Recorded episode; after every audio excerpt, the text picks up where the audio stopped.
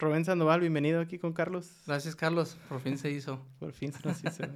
sí. Está bien. Chingón, güey. Pues, Rubén, desde que te conozco, güey, siempre te ha gustado emprender. Obviamente en la área de tecnología, por tu carrera. Y pues entre ellos, eh, conozco algunos proyectos en los que has trabajado, pero quiero que me platiques de los que trabajaste desde antes, güey, de que te conociera. han sido un montón, generalmente cargados a mobile la mayoría de las veces me, me llenó, me llegó como la curiosidad de, de, desarrollar mobile desde, desde que salió Android, yo creo, desde que salió el iPhone. Pero estaba en México y como conseguir un iPhone en México estaba bien difícil, bien caro, y luego lo conseguías y había que desbloquearlo, hacer el jailbreak. Entonces dije, bueno, un Android. Entonces, de ahí empezó como, como mi gusto de desarrollar apps. Empecé con Android con una aplicación para rutas de camiones cuando no había nada. Este. Para rutas como de tipo logística. Ajá, tú querías decirle que estoy en el punto A y quiero llegar al punto B, entonces dame las rutas de camiones que tengo que tomar, ¿no? Y me acuerdo que estaba en mi casa con la guía roja y escaneando los, las calles, güey. Estaba haciendo un Google Maps, o sea, ni tenía ni idea de lo difícil que era hacer eso. Pero ahí estaba yo en mi casa, güey, los fines de semana escaneando ahí las, las calles, pasándolas en un spreadsheet. Eh, eso fue al principio, o sea, no tenía ni idea de producto. En mi cabeza era como desarrolla, sacas y te haces millonario porque veías mucho eso en, en internet, ¿no? Hasta la fecha. ¿Cuál era la aplicación que en ese momento era la más chida? En esa fecha no me acuerdo, fíjate. No me acuerdo. Pero sí era como, acababa de ser... No había App Store al principio, después empezó a salir y fue como, ah, huevo, puedo hacer aplicaciones para el App Store. No había App Store en... En, el iPhone no había. Pero en Android sí. No recuerdo si había o no había. Creo que sí. No, y aparte la licencia estaba en la escuela. La licencia tenías que pagarla cada año para iOS todavía. Y para Android es una sola vez y se acabó. Entonces, como que eso fue como, era lo que teníamos a la mano. Entonces empecé a hacer ese tipo de cosas. Y veía mucho en internet eso de, ah, que estos güeyes millonarios haciendo una app, ¿no? Entonces caí en la trampa muy temprano. Bueno, eso fue bueno porque caer más tarde gastas más dinero y, en desarrollar una idea, pero en este caso no tenía dinero que gastar. Si hubieras tenido más dinero, hubieras metido en, otras herramientas, ¿verdad? Sin problema. Entonces empecé con eso, después este, salí de la universidad, apliqué a una empresa manufacturera donde nos conocimos. ¿Saliste de ingeniero en sistemas? Ingeniero en computación, del CUSEI. Bueno, mi carrera estuve en el CETI, prepa, técnica. De ahí me fui al CUSEI, ingeniería. Y de ahí me fui a la maestría a la UAG entonces pasé por todas las escuelas, pertenezco a todos los grupos. Eh, quiero probar, o sea, probar diferentes. La idea era de, de seguir SETI y SETI en ingeniería como que no me gustaba tanto. Entonces empecé a, a, probar diferentes escuelas.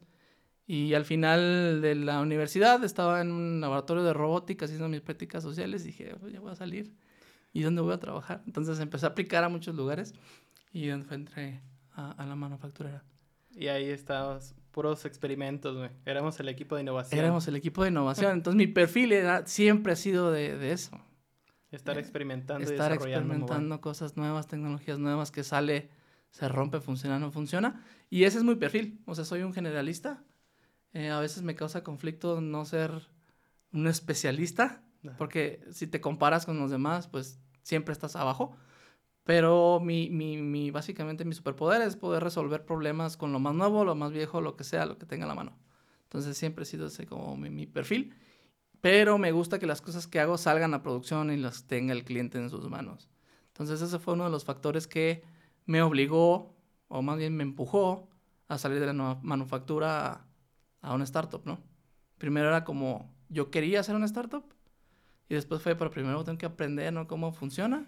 Entonces me fui a Estados Unidos a, a Entreles, donde trabajé tres meses en Estados Unidos, creo, y regresé. Estaban tratando de poner oficinas aquí en México. Entonces más o menos vi cómo era.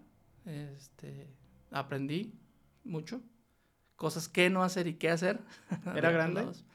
No era tan grande. Éramos como ocho developers. Okay. Y en Estados Unidos había tres. Me fui con ellos a trabajar. Un rato.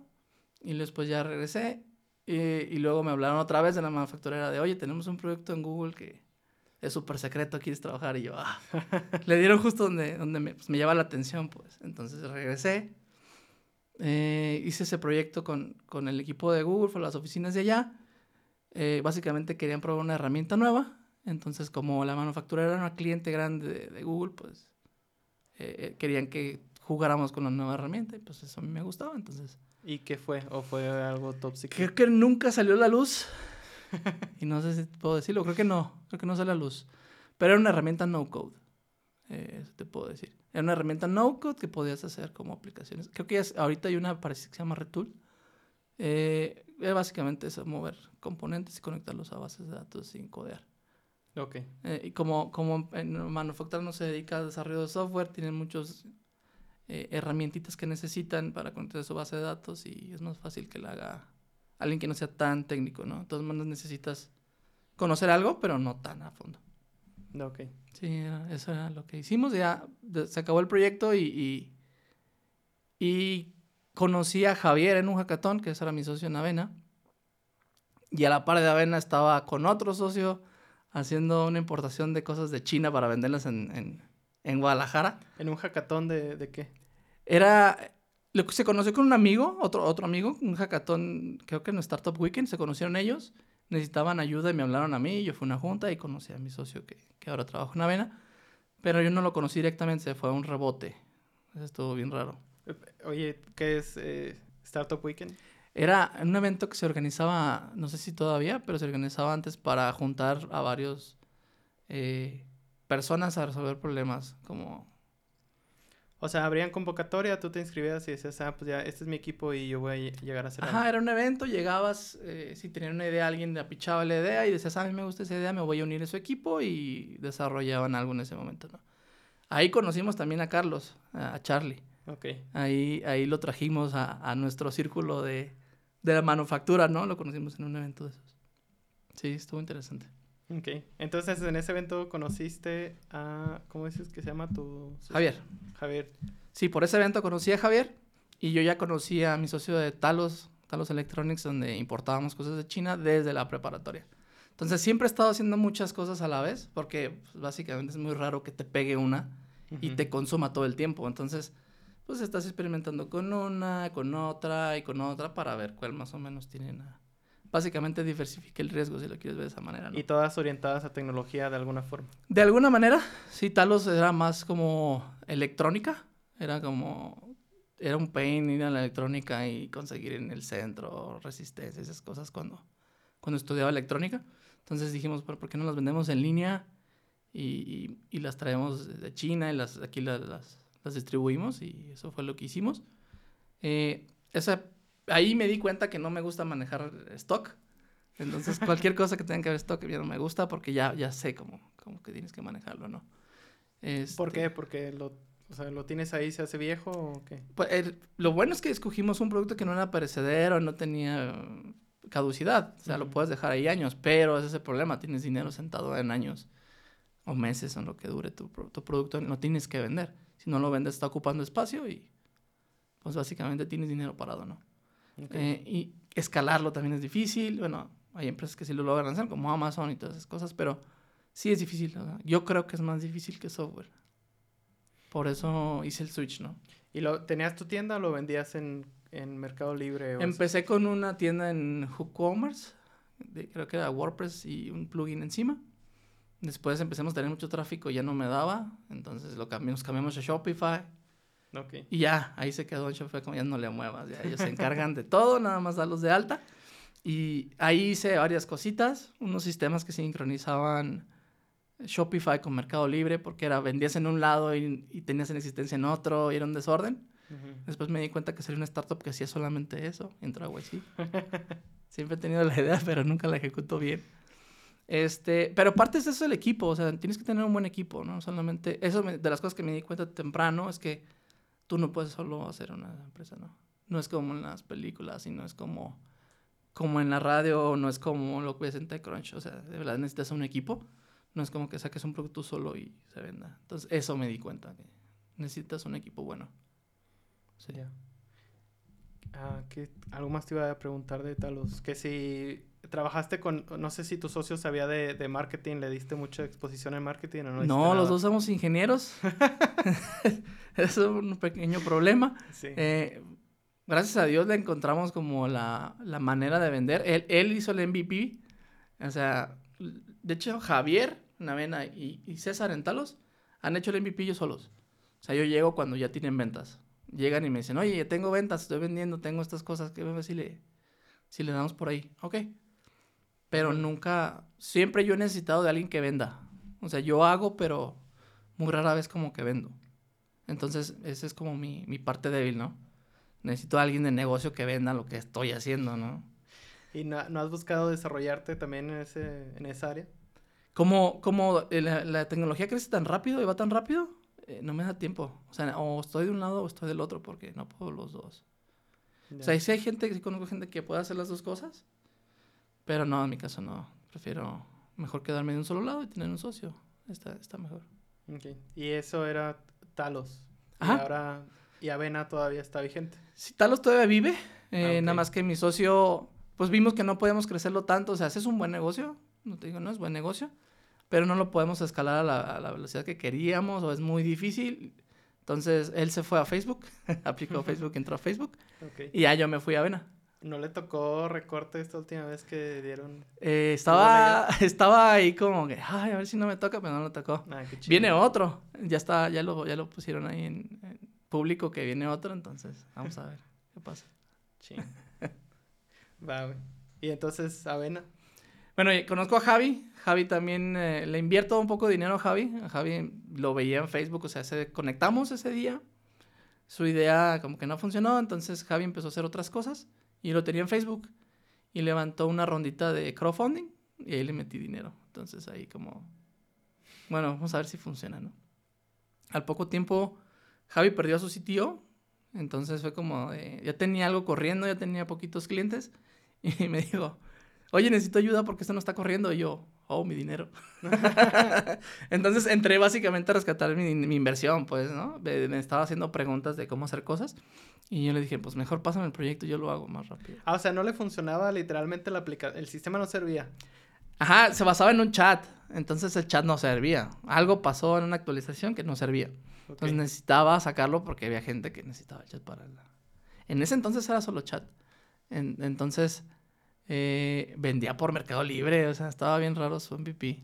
Ah, si quieres, antes de eso, platícanos qué es Avena para ah, los que están escuchando. Avena es un software de nutrición, pero no es como empezó. Empezó como eh, dando servicio a personas que querían un uh, plan nutricional y les daban coaching a través de la, del chat. Por eso el chat era necesario. Les mandaban un PDF, no existía nada digital y nada más el chat para que se comunicaran y eso era la aplicación. O sea, yo como usuario quería hablar con alguien que me diera un plan nutricional y me metía a la app y chateaba con alguien así random. Veías un plan en PDF o un plan súper básico y el chat. El chat era lo importante porque era como el soporte, el back and forth de tengo una duda, que me ayudes. Entonces era como la parte principal. Entonces así empezó Avena, eh, vendiendo al B2C, al customer, al cliente final. Okay. Eh, empezamos a, a, crecer. Ahí Javi fue a, a, Silicon Valley un tiempo. Bajó una rondita de inversión chiquita. Es básicamente un angel investor, si le quieres ver, un Friends and Family. Este, y con eso empezamos a, a bootstrapear la aplicación. Este, nuestra idea era ser rentables antes de morirnos, porque nos, no tenemos credenciales como, como no somos de Stanford, no somos de ninguna Ivy League. Entonces bajar lana pues es un poco difícil. En México todavía en ese entonces era más difícil. Entonces nuestra, nuestra idea fue como, bajamos esto, tenemos que sobrevivir con esto y, y iterar la idea con esto. Y si morimos, pues morimos ya en el intento. Pero ese, ese fue como el, el inicio de, de, cómo empezó esto. Y ahí empezamos a hacer producto, que nadie sabía hacer producto y empezamos a iterar. Y ahí fue cuando, pues toda la, creo que ese grupito de innovación eh, en la manufacturera fue como que mucha gente quería hacer producto, güey. Que quería desarrollar producto. Entonces empezaron a ir a startups, se pusieron a hacer cosas de producto. Entonces creo que es, esa ola nos tocó. Esa ola nos llevó. Entonces yo veía que ustedes hacían. Entonces, ah, está interesante, ¿no? Entonces nos fuimos como empujando entre todos, creo. Sí. Entre, unos se fueron a, a, a, desarrollar con alguien más grande, en el caso de, de Weislen o de Uyala, Y otros nos fuimos a como más abajo, ¿no? Empezar nosotros solos desde abajo. Este, pero sí, o sea, seguimos el mismo path, no más diferentes caminos. Sí, entonces, pero, ¿y que al final qué pasó con, con Avena? ¿A qué, en qué se convirtió ese negocio? Eh, está bien raro porque Avena necesitaba un software para atender a tanta gente. Entonces, no había un software que pudieras atender gente en línea. No existía. Entonces lo creamos nosotros, para nosotros. Entonces nos dimos cuenta de, oh, espera un momento. Si este software lo vendemos nosotros, creo que funciona más el negocio así. ¿Por qué? Porque una gente que hace dieta tiende a tener un comportamiento de yo-yo. tres meses, dejas. Tres meses, dejas. Okay. Entonces tu negocio necesita meter y meter y meter gente. Aparte, estás en un negocio de marketing. Eh, mucha gente te puede dar una solución a ese problema, ¿no? Entonces nos dimos cuenta que eh, ese, ese problema de atender en línea no tenía una solución. No había nada que pudieras hacer. Tenías que mandar PDFs eh, y ya lo máximo que podías hacer. Hablé aplicaciones especializadas en nutrición, pero lo línea estaba muy verde. No, no nos servía. No nos servía. Porque nuestra meta era que nuestro cliente nos durara más. Eh, sí logramos que nuestro cliente nos durara más que comparado con el mercado, pero de todos modos no era suficiente como para seguir creciendo. Entonces ahí fue cuando dijimos, bueno, ¿qué tal si vendemos el software? Y ahí fue donde de verdad despegamos, ¿no? De verdad vimos una retención que la gente jalaba el producto, no era como de, me lo compras, me lo compras, era como, te lo quiero comprar, o sea, no lo jalaban. O sea, lo convirtieron de un B2C a un B2B. A un B2B. 2C, más o menos. Ajá. Sí.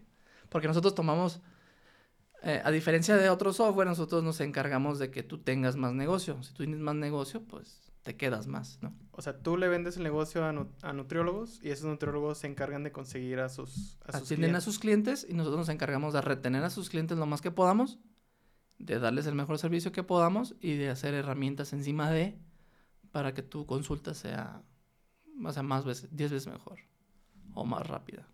Entonces depende de qué, qué andes buscando. Entonces, si yo soy un usuario que quiero un plan nutricional, no... O sea, el descargar la aplicación como tal no me, no me funcionaría de mucho, ¿sí? Hay un catálogo, si podrías encontrar a alguien del catálogo, pero el pad más eh, fácil es encontrar a un nutrólogo que nos use. Fácil entre comillas, porque encontrar que, que quien lo tiene, ¿no? Pero espero, es el mejor, porque esa decisión de quién te atiende está rara tienes que tener una confianza. Entonces, es, eso médico de salud tiene ese pequeño como comportamiento, no es como que vas con el primero que te encuentres en internet.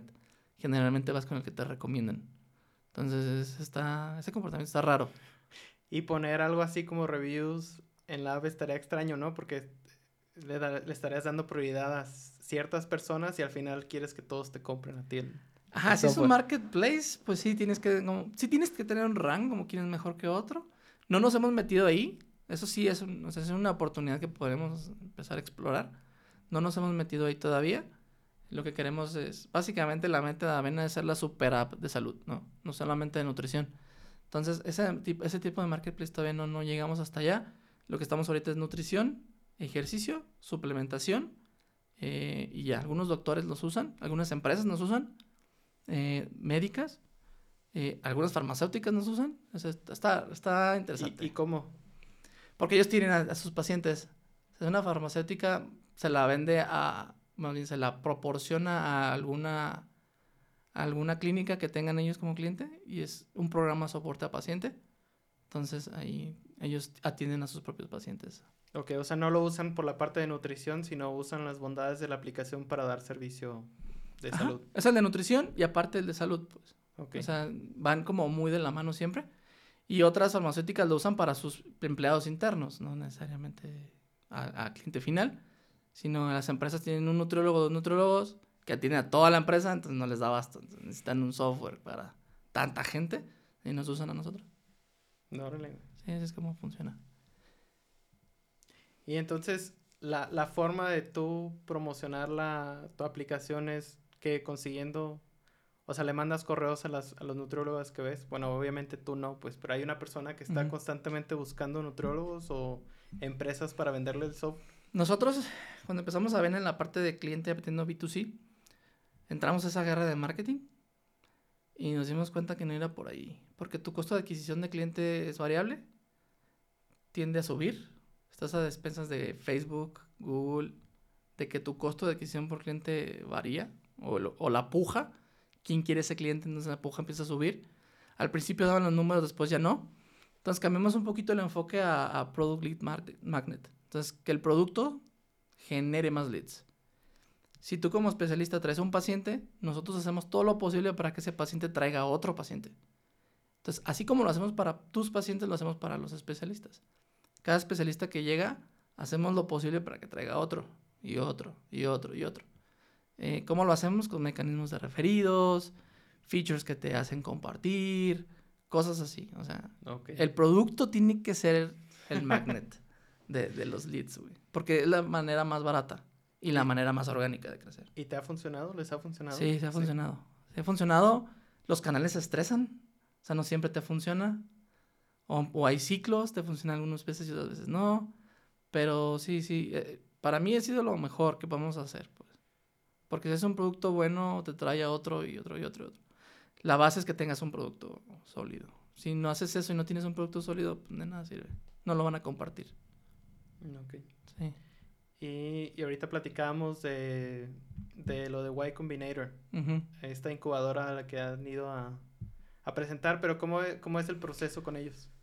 Si lo quieres ver, explicarlo de la manera más fácil, es como son el Harvard de startups, uno de los aceleradoras más reconocidas a nivel mundial. Entonces compites con puro crack ahí. Eh, aplicas, hay un periodo, hay como batches, entonces tú aplicas, llevas, presentas tu idea, tus números, si ellos consideran que es suficientemente bueno, te hablan, te, te bueno, más bien te agendan una, una entrevista, haces la entrevista, si pasas te marcan por teléfono y te dicen estás dentro y entras al batch y te dan, te dan funding a cambio de un equity. Y si no entras, pues te mandan un fabuloso correo con el feedback de por qué no. sí. Entonces ya hemos llegado a esa última instancia varias veces. Este, el feedback es muy bueno. O sea, la verdad son muy, muy es es como ir con tu mentor a que te dé una regañada de que estás haciendo mal en tu negocio, ¿no?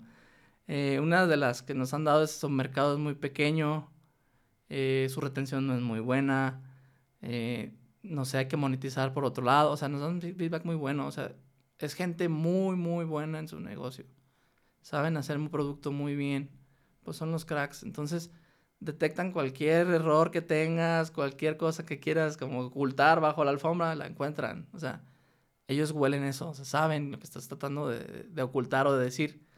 Eh, y, hemos llegado hasta la última instancia, fuimos hasta, nos, llevaron allá a, las oficinas, te pagan el viaje para la entrevista, la, la entrevista es en persona.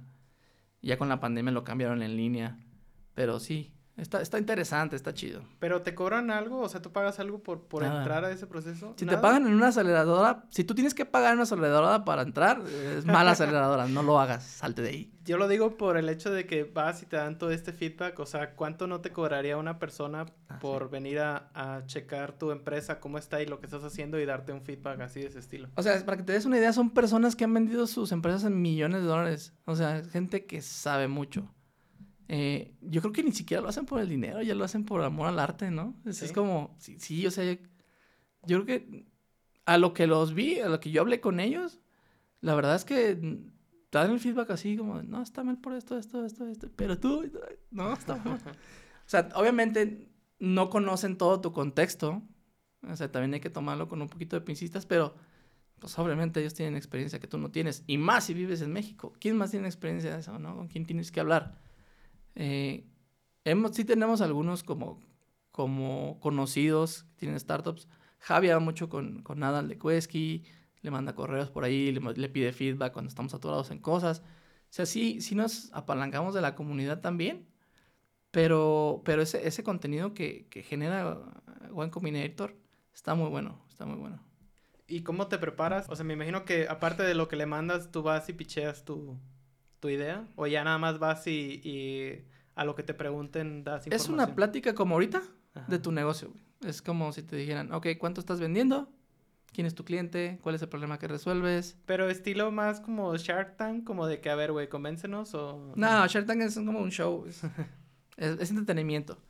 Eh, el tema de YC es más, es una plática como ahorita, o sea, informal. O sea, no te piden que llevas presentaciones ni nada, simplemente conoce tu negocio. Okay. Háblanos de tu negocio, háblanos de la, de, la, de la problemática que estás resolviendo. O sea, convéncenos de que tienes un buen negocio, tienes una buena idea que puede llegar a ser muy grande, ¿no? Este, y ahí es donde tú tienes que empezar a, desarrollar la idea, ¿no? Te hacen, pero te hacen preguntas súper básicas, o sea, ¿quién es tu cliente? ¿El problema que estás resolviendo? ¿Cuánto te dura un cliente? ¿Estás pagando ads para adquirir al cliente? ¿Lo haces orgánico? Todas esas preguntas te las hacen ellos ahí y en base a los, tus respuestas van haciendo más deep y deep y deep las preguntas. ¿Y cuántas veces van que vas? Dices? Y ir nada más una, pero nos han entrevistado como cuatro veces. La última nos entrevistaron dos veces. Porque si tienen dudas, te vuelven a hablar y te dicen, a ver, pues, entrar otra vez a otra llamada. Y son otros partners, son otras personas. Ok. Eh, entonces, está, está, está tenso, o sea, te pones muy nervioso, muy nervioso. Pues es como, no sé, es como, creo que es de las cosas más difíciles que he hecho. Esa entrevista te pones más nervioso. Sí. Sí, y no tanto porque no conozcas tus números, sino porque no sabes cómo contestarlos de alguna forma. No, no es gente que no conoces, una, e, es dos, es gente muy importante, o sea, gente que ya ha hecho cosas importantes, a eso me refiero con importante. Este, es en inglés, entonces eh, el idioma, la barrera quieras o no, es una, es una... Una barrera. Una barrera, pues. Entonces, o, o, ya sea que tú no le entiendas bien a lo que te dijo, o que tú no expreses bien lo que, lo que quieres decir, o sea, hay una barrera de, de comunicación ahí que tienes que resolver.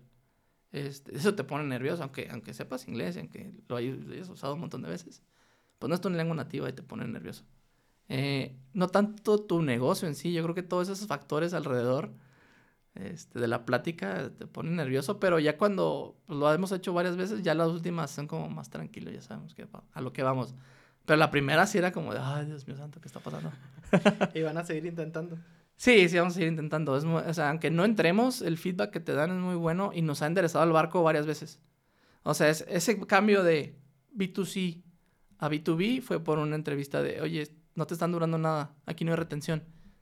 Este, sí, es más grande que el, que el estándar en el mercado, pero no es lo suficientemente grande para, para hacer un super negocio de esto. Entonces, que hay gente que lo hace, o sea, es lo que te digo, que el feedback tienes que tomarlo con pincitas porque luego después ves ejemplos de gente que sí lo ha logrado. Pero ahí tienes que comparar con, con qué, o sea, lo hicieron con qué, quiénes son esas personas, ¿no? no obviamente no son igual que nosotros, entonces, ¿qué background tienen ellos? ¿Qué información tienen ellos que no tenemos nosotros? O sea, todo ese tipo de cosas, a veces no las tomamos en cuenta y vemos los titulares de, de TechCrunch, ¿no? Pero no sabes quién es, a lo mejor es el hijo de alguien que está súper bien posicionado en la industria y sabe un montón de cosas que tú no sabes. Ok. Entonces, e, e, ese tipo de cosas son las que tienes como que tú también analizar y interiorizar y ver, esto aplica, esto no aplica, sí, ok, voy a darle o no le voy a dar. Porque ellos no te van a dar respuesta, ellos nomás te van a dar como una guía. ¿Y cuántos años tiene ya Avena? Ni sé cuántos años tenemos ya trabajando, pero yo le calculo como cinco, cinco o seis. Tiene más, yo entré tarde, pero ya tiene como 5 o 6 años. ¿Y la meta en sí, cuál es? ¿O cuál sería, por ejemplo, para ti?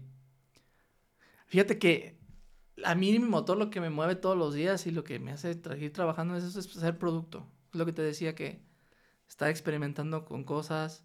Me gusta mucho que la gente use la cosa que yo hago. Saber que la gente de verdad lo está usando. Eso me, me gusta demasiado. E, el tema competitivo de ser el número uno me gusta, o sea, como, no hay una super app de salud, ¿por qué no hay una super app de salud, no? ¿Podremos ser nosotros? Ah, ¿Por qué no hay nadie? Investigar, como, eso, eso a mí me, me gusta más. Y también te iba a preguntar que si está enfocada solamente aquí a México. Está raro porque sí, pero no tenemos clientes solamente en México. Tenemos clientes en Latinoamérica, en Estados Unidos. No los hemos buscado, solo han llegado. Eh, hay patrones. Cuando empiezas a sacar tu producto al cliente final, empiezan a suceder cosas que tú nunca tenías planeado, no tenías planeado, y tienes que decidir si te harás sobre eso o lo dejas de lado, porque hay mucho ruido alrededor de, cuando sacas un producto allá afuera, ¿no? No llega el cliente que tú esperabas, llega otro Entonces no sabes qué hacer. O, o, te llegan mucho feedback y cómo, cómo decides cuál hacer y cuál no, porque el equipo no es tan grande. Entonces, ese tipo de decisiones me, me gusta, está interesante. Eh, me gusta aprender de eso. Ok. Y ya, ahorita ya se mantiene sola, no necesitan de, de fondeo para, para subsistir. Sí, ahorita ya, ya somos, pues sí, ya estamos en números verdes, ya no necesitamos este funding, pero hay que invertir. Entonces, básicamente el excedente, contratas más equipos si es que lo necesitas, o inviertes en otras cosas, herramientas o tecnología. Este, por ejemplo, ChatGPT le metes, ¿no? Créditos, nada más para probar, sacar algo al mercado, qué está pasando, cómo lo están usando, qué están preguntando, y en base a eso, cómo empezar a iterar. ¿Cómo metiste ChatGPT a tu, a tu producto? O sea, ¿qué, qué es lo que hace ChatGPT ahí? Eh, nos dimos cuenta que en el proceso de atender a un paciente, sea nutrición, o sea doctor, o sea lo que sea, ah, hay un montón de preguntas repetitivas. Entonces, una, puedes hacer dos cosas. O le pones al cliente final, o sea, al paciente, el ChatGPT o, o alguien que responda, o se lo pones al especialista que le ayude a responder, ¿no? Nosotros detectamos que la automatización generalmente no le gusta al paciente final. Eh, a ellos les gusta que los apapachen, les den una Sobre todo en ese tipo de servicios, ¿no? Sí, sí, sí, A ellos les gusta sentir que les hacen caso, que les escuchan, que están llevando su avance. Entonces, ¿qué hacemos? Nosotros hacemos herramientas para el especialista. Para que un solo especialista pueda atender a más personas. Entonces, por ejemplo, en Avena te avisamos, hoy es cumpleaños de Carlos Andonegui. Entonces le mando una felicitación, ¿no? O Carlos tiene tres días que no entra en Avena, ¿qué está pasando? A lo mejor tiene algún problema entonces tú le tienes que hablar. Entonces, esos mensajes, por ejemplo, pueden ser autogenerados con ChatGPT. Entonces ya lo mandas. Feliz cumpleaños generado por ChatGPT. Pues. O sea, sería un, un escribe un mensaje de feliz cumpleaños para fulanito. Exacto. Este, con tal, ¿cómo se dice? Como que sea formal, amigable. Sí. Okay. Un mensaje de cumpleaños para Carlos, este, divertido. Y ya lo genera. Y se lo manda. Ese tipo de cosas son las que estamos haciendo, probando ahorita. E, está, oh, qué chido. Está chido. Sí, este, básicamente para darle más tiempo al especialista. Entonces. Entonces tú recibes créditos de ChatGPT, pero ¿en base a qué? ¿O tú los pides? No, tú, los, tú los pagas. O sea, ah, tú compras créditos y esos créditos se transforman en ¿qué? llamadas a su servicio. Se los venden por tokens, los llaman como tokens. No son palabras tal cual. Está difícil como de saber cómo, cómo es, no lo he entendido muy bien. Pero le llaman tokens como palabras de valor, una cosa extraña, pero necesito todavía revisar eso, estamos implementándolo apenas. Pero sí, o sea, nosotros absorbemos ese gasto, o sea, con el excedente que absorbemos para, porque son pruebas para nosotros. ¿Cómo lo usan? ¿De verdad les funciona? ¿No les funciona? Entonces lo ponemos, básicamente nuestro método es sacar feature y pedir feedback. O sea, lo pruebas, funciona, no funciona, si funciona se queda y si no, pues le das gas o qué. Eh, es todo un arte, pero lo sacas, tú tienes un métrico de tanto porcentaje que lo use, es bueno o es malo, sobrepasa o está bajo. Si sobrepasa, está de ley, lo hay que iterarlo, ¿no? Iteras. Si está bajo, ahí viene la decisión, ¿lo matamos o le damos otra iteración? Porque el MVP no fue lo suficientemente bueno para que lo usaran. A lo mejor está muy escondido, ¿no? Ya. Entonces ahí vienen las decisiones de matarlo o dejarlo vivir, pues. Que hay cosas que hemos matado y después los volvemos a revivir. o hay cosas que pues sí a la primera, ¿no? Sí, a lo mejor no era, no era su tiempo, ¿no? Esas cosas. De hecho, metimos un chatbot hace un montón, entonces, y luego otra vez con el ChatGPT, pues la tecnología es nueva, entonces es mejor de lo que había antes, lo revivimos.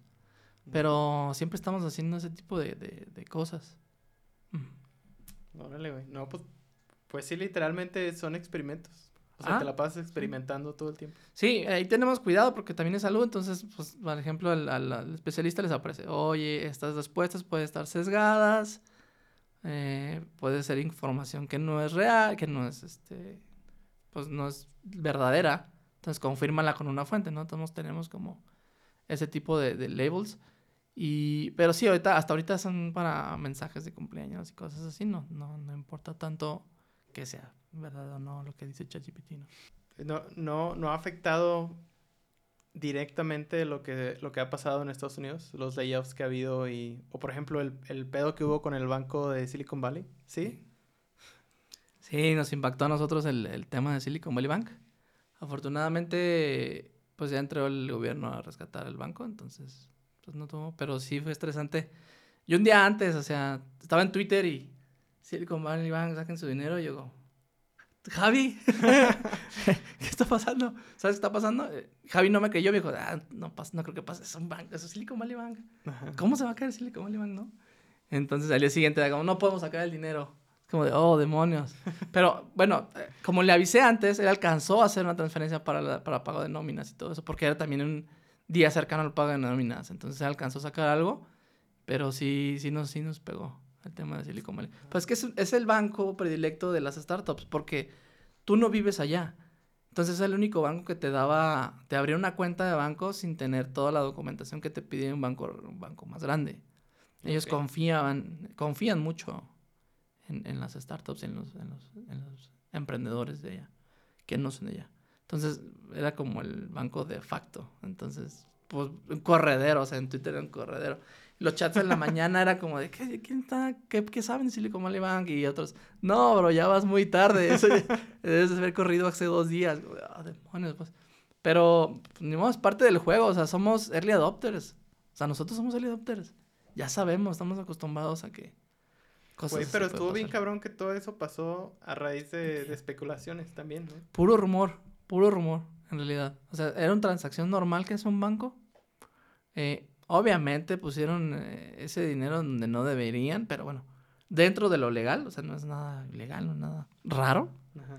Este, y sí, pues puro miedo. Y, y como ya no se mueve a la misma velocidad del mundo. O sea, un bank run en otros años hubiera sido, vas al banco, lo sacas tu dinero, ¿no? Eh, en horario de oficina. Pero ahorita todos con sus apps sacaron el dinero rápido. Entonces, nadie está preparado a esa velocidad. Y eso también me estresa mucho. Cuando haces un producto, la velocidad en la que te pueden, una, adoptar, eso está chido. Si tu producto es bueno, viral, ChatGPT, o sea, tienen un bloqueo. No puedes consumir más de 120 dólares al día porque no sé. Entonces, imagínate tener un producto que bloqueas la caja. Ajá. no me usen tanto. Por favor, no me compren. sí. Luego que vendo. Entonces, ese producto es súper bueno. O sea, te das cuenta en eso. Porque te bloquean. O sea, pues está rarísimo. Eh, entonces, eso es. Como es bueno, como es malo. Si es muy malo, todos se van a ir en un día. Como le pasó a Silicon Valley Bank, ¿no? Un rumor de algo y en un día todos se fueron. Entonces, hay que tener cuidado incluso ahora con la velocidad. Que no deberíamos de preocuparnos por bancos, ¿no? También ese es un tema, porque deberías de preocuparte que tu banco guarde tu dinero. Sí, güey. La startup donde yo estoy, este, estamos, digo, no sé qué tanto puedo hablar yo de eso, pero eh, se dice en, un runway, ¿no? O sea, tienes tanto dinero y en base al dinero que tienes, calculas cuánto tiempo te queda de vida. Y cuánto puedes contratar, de hecho. Por ejemplo, ahorita nosotros estamos, o sea, no estamos contratando gente. Y, y nuestra preocupación principal era, bueno, pues hay que hacer ventas, traer clientes nuevos para que el runway crezca, o sea, para tener más dinero. Y pasa esto, güey. O sea, a nosotros también nos afectó. Y platicaba con la CEO de la empresa, le digo, güey, o sea, es, es lo que menos deberías de preocuparte, güey, ¿no? Tienes demasiadas por hacer producto, güey, por vender y aparte porque pues pinche dinero no desaparezca. no, pero incluso como persona que no tiene una startup. O sea, ah, ¿por qué estás trabajando? Tienes tu restaurante y aparte tienes que preocupar porque el dinero tenga tu el banco tenga tu dinero, eso es irreal, pues, pero modo, así funciona. Y estaba investigando en México también, también los bancos, más bien las Sofipos o una cosa así. También tienen como como un seguro hasta cierto límite eh, donde, invierten y te dan rendimientos, también tienen cierto límite. No, no, sé si los bancos, pero, o sea, en realidad es, muy común de lo más común, más común de, lo, que, creemos, sí. Y no solamente allá, yo creo que en muchos lugares, como en México. ¿Eh? Otra cosa de preocuparnos. Aparte de. Sí, y cómo, o sea, entonces también ustedes estaban, no, no quieren bajar inversión, o sea, quieren. no sé bien, bien, bien mm. eso. Nada más sé que, que ahorita estaban, estamos buscando más bien esas como esos clientes, ¿no? Conseguir esos clientes para poder ir a pedir más inversión. Ah, ok, está bien. Sí, se manejan diferentes. Digo, ya cuando eres. Cuando eres un founder que ya tuvo un exit, estás jugando otro juego, es diferente. O sea, cuando, cuando eres nuevo en el, en el, en el field, pues tienes que ganarte el respeto de todos, la confianza de todos. Pues nosotros estamos más o menos en ese tipo de, de juego, ¿no? Ver si de verdad estos... Sí, está, está muy interesante porque no... O sea, por ejemplo, en este momento, ¿no? Tienes poco, poco dinero y a lo mejor el güey que es nuestro chairman puede ir a buscar más inversión y se la dan. Pero él cuida mucho el valor de la empresa. Dice, si ahorita voy y pido más inversión, pues obviamente le va a afectar al, al, como que al valor de la empresa. Entonces él busca agregar valor para a la hora de que vaya a buscar inversionistas, pues no, no se degrade tanto. Tiene sentido. Está como...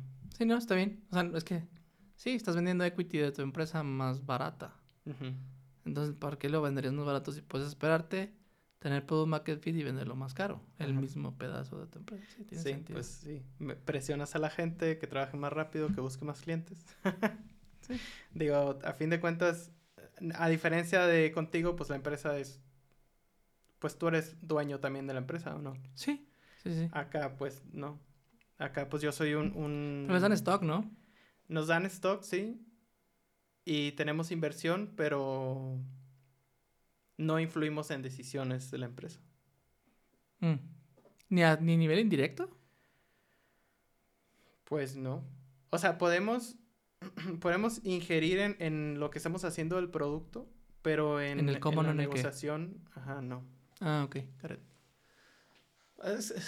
hacer una empresa es muy complicado, muchas variables que controlar, algunas no las puedes controlar y tienes que vivir con ello. Eh, como fundador, como cofundador, e incluso como parte del equipo de desarrollo, eh, algunas cosas son como, como esas, ¿no? O sea, no puedes controlar el rumbo. Eh, ellos no pueden controlar quién les da dinero y quién no. ellos no pueden controlar el mercado, si les gusta o no. Entonces, incluso la velocidad, tienes que tener una cadencia, porque si tú como empresa tienes una cadencia y uno de tus personas que trabaja contigo en el equipo de desarrollo tiene una cadencia más rápida, va a crecer más que tú y te va a exigir, oye, pues yo no tengo a quién aprenderle, este, creo que, ya, no, no, me siento a gusto. Necesito aprender de alguien más, entonces va a a una startup que vaya más adelantado o a una empresa más grande. Eh, también al revés, si, el, si la persona que trabaja contigo va más lento y tú vas más rápido, pues es que onda. Pues. O algo que también nos pasó a nosotros es que entró personas o contratamos personas que no no estaban familiarizadas con este ambiente de startup. Entonces, pues es, eh, digo, tengo ya, ¿cuánto? Como siete, ocho años. Sí. Eh, o sea, te acostumbras a tanto movimiento, güey. No me ha durado un manager o un director a mí más de un año. Oye, y tú no duras tampoco afuera. O sea, así como ellos no entran aquí y, y, les cuesta, tú sales de aquí y te cuesta. Te sientes como en el limbo. que todo va bien lento. Ah, cuando sales a otro tipo de... Ajá, como tú que trabajas en una startup y luego te mueves. Sí. Es como, oh, no, es porque estos viven tan lento. Sí, sí, Entonces regresas, ¿no? Sí, terminas regresando porque este es el ambiente que, te, que te hace sentir así vivo. Entonces, hay gente que no está acostumbrada a ese ritmo y, y se desesperan, o sea, truenan. Dicen, no, güey, yo no puedo con este ritmo de trabajo. No. Ahí tratamos, no sé, en, en, en, la, en la startup que, que entré la primera vez, tratábamos de decirle a los candidatos nosotros como parte del equipo de desarrollo que, a lo que se estaban metiendo. Eh, porque justamente no, mucha gente no entendía que era una startup.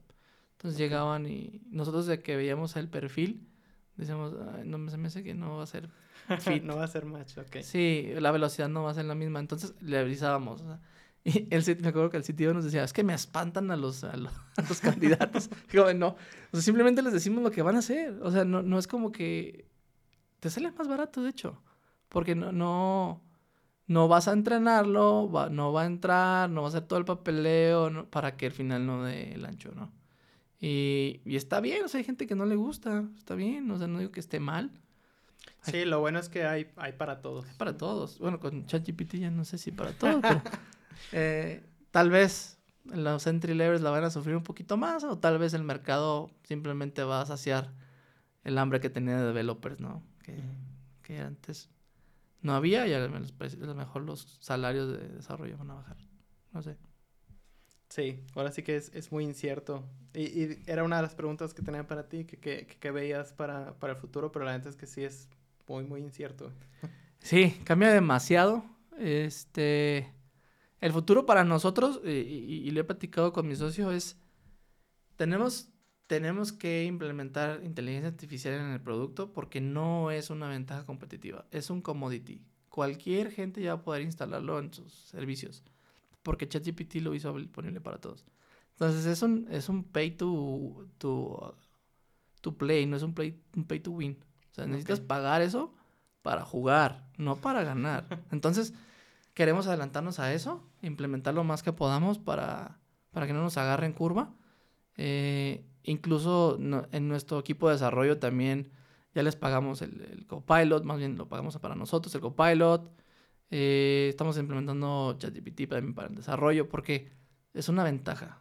Entonces, entre más ventajas tengamos, mejor. Entonces, y nuestra ventaja es la velocidad. Entonces, tenemos que implementar las cosas nuevas más rápido que la competencia y que la gente, la, el mercado que ya está establecido, que todas las grandes empresas, porque ellos van a estar preocupados de políticas de privacidad, de que si, qué dicen, que no dicen en el chatbot, de que, qué implicaciones tiene. Nosotros no, o sea, somos tres pelados en el cuarto. Entonces, es, es, lo bueno, a mí me gusta, me gusta este stage. También yo sé que no va a ser para siempre. Yo sé que si Avena funciona, que ojalá y funcione y crezca, eh, ese, eso va a desaparecer, ¿no? Y mi rol va a tener que cambiar y a lo mejor no voy a ser generalista. Pero eso que dices de que si funciona, pues realmente está funcionando, güey. Eh, ajá, está raro porque no lo, o sea, no lo sientes. Como vas arriba del, del, del, del producto, para ti no es un 0-10, para ti es un 0, 1, 2, 3, 4. Entonces llegas al 10 y no, no para ti es normal. Ah, llegas al 10 y ves. Y me 20. faltan 50 Ajá. para llegar al 70, ¿no? Sí. Tú, o sea, tú, siempre vas en eso. Entonces, sí, a veces volteo para atrás y digo, 60 mil pacientes al mes. O sea, 2.500 especialistas al mes. O sea, un millón de consultas. Esos es números es un montón. Se cae un poquito, se cae un minuto, soporte está ardiendo. Entonces ahí es donde me doy cuenta, oh, de verdad estamos haciendo algo que ya están usando. Ya estamos sí. en medio de muchos procesos que yo no, pues no te, no te pones a pensar cuando, cuando iniciaste que ibas a estar en medio de, ¿no? Sí. Entonces eso ya es una gran responsabilidad. O sea, estar ahí ya, uf, pensando, esto nos tiene que caer, nos tiene que caer. Eh, está, está chido. O sea, es una cosa que yo siempre he querido hacer. Sacar mi producto y que lo usen, ¿no? Sí. Dicen que cuando ya tus problemas, bueno, en ese tipo de, de área, dicen que cuando tus problemas dejan de ser técnicos, que ya, ya estás en otro nivel. Pero yo creo que los técnicos nunca dejan de aparecer porque incluso el código que no tocas empieza a generar este problemas más adelante, ¿no? Que, que actualizarlo. Ajá. Este, eso no te vas a salvar. No te vas a salvar. Pero bueno, al menos vas a tener como dinero para tener más gente en el equipo que te ayude a, a, solucionar esos problemas, porque en un principio eres tú para todo. Y ya sé que la base de datos, ahí vas a correr la base de tu sombrero de, de BA, ¿no? Sí. Entonces, está chido, está chido, está interesante. Bien. Bien, Rubén, pues, pues yo creo que ya, ya es tiempo de, de cortar. Te quería que compartieras la cómo pueden encontrar Avena los especialistas. Claro, Avena y yo, eh, Avena Software lo pueden googlear y somos de los primeritos que salimos por el término Avena. Okay. Este, pero sí, o sea, si eres básicamente un doctor bariatra, también lo puedes utilizar, que das este, algún tipo de soporte a, a nu de nutrición, eh, lo puedes utilizar. Estamos abriendo también un poquito a entrenadores físicos, tenemos unas rutinas de video también. Entonces, okay. básicamente la idea de Avena es ser la super app de salud, pero que lo usen los especialistas. Chingón. Va. Bien, tú, Rubén. Pues muchas gracias. No, gracias por venir, güey. Gracias. Y gracias a todos por escuchar. Espero les haya gustado. Y si sí, den like, compartan. Y nos vemos en el siguiente episodio. Gracias. Bye. Bye.